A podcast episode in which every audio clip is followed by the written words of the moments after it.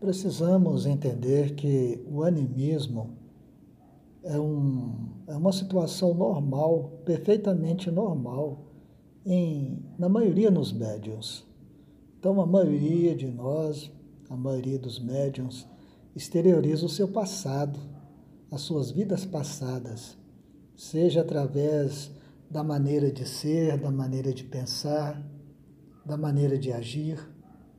Em alguns casos mais graves, ocorre um processo obsessivo onde os espíritos inferiores trazem para a vida presente, é, puxando da memória perene dos espíritos ou dos médios encarnados, puxando da memória perene deles é, comportamentos, atitudes, quando viviam na Terra sob o manto da autoridade, do poder, né, da riqueza.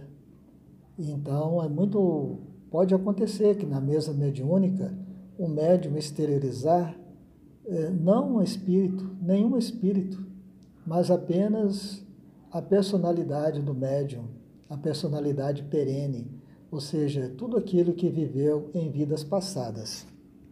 Então, o processo anímico eh, pode provocar sofrimento, é uma provação né? É uma espécie de provação que o médium passa por ela e que cabe ao dirigente da reunião muita paciência, muita bondade, um exame detalhado das comunicações, não tirar o médium da mesa, porque se tira da mesa, é, perde a oportunidade de corrigir. Então deixa o médium na mesa, vai conversando, vai orientando ao longo dos anos e o trabalho de paciência e de bondade é, seguido ali, secundado pelo esforço dos bons espíritos, o médium vai corrigindo, vai modificando.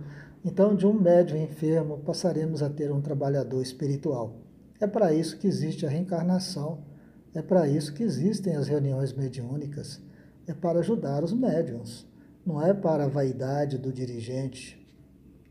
Então, os médios que estão envolvidos nesse processo de mistificação nesse processo de animismo, deve então buscar os seus estudos, buscar aí as suas reuniões mediúnicas, porque na verdade estão passando por um processo natural. Só que em algumas pessoas ele é mais acentuado, mas é natural em todos os médiums. É, e não podemos esquecer que tanto na mistificação quanto no animismo, os médiums que sofrem com esse processo estão sob o fascínio constante de desencarnados, de espíritos desencarnados, que estão subjugando. Então, o médium anímico é um médium que está sob o processo da subjugação, que é uma das mais formas, das formas mais terríveis de obsessão. Mas não podemos esquecer que o animismo tem três aspectos. Existe o animismo útil, quando o médium, estudioso, dedicado, cumpridor de seus deveres, que se preocupa com sua reforma íntima, moral, intelectual, que trabalha assiduamente no bem, o animismo dele é maravilhoso, porque naturalmente, sem o desejar, acrescenta às comunicações a sua experiência, a sua vida, as palavras belas do conhecimento que já adquiriu. Então, um animismo útil, ajudando até mesmo os espíritos necessitados a comunicar. Tem um animismo tolerável. No animismo tolerável, embora o médium bem intencionado tenha ainda suas dificuldades, suas limitações, e naturalmente eh, os espíritos comunicantes terão ali é, poucos recursos para exteriorizar-se, ou os recursos ainda é, deseducados do médium que estarão ali envolvidos, misturados com as ideias os sentimentos dos espíritos comunicantes, sejam necessitados, sejam trabalhadores espirituais. E tem um animismo intolerável.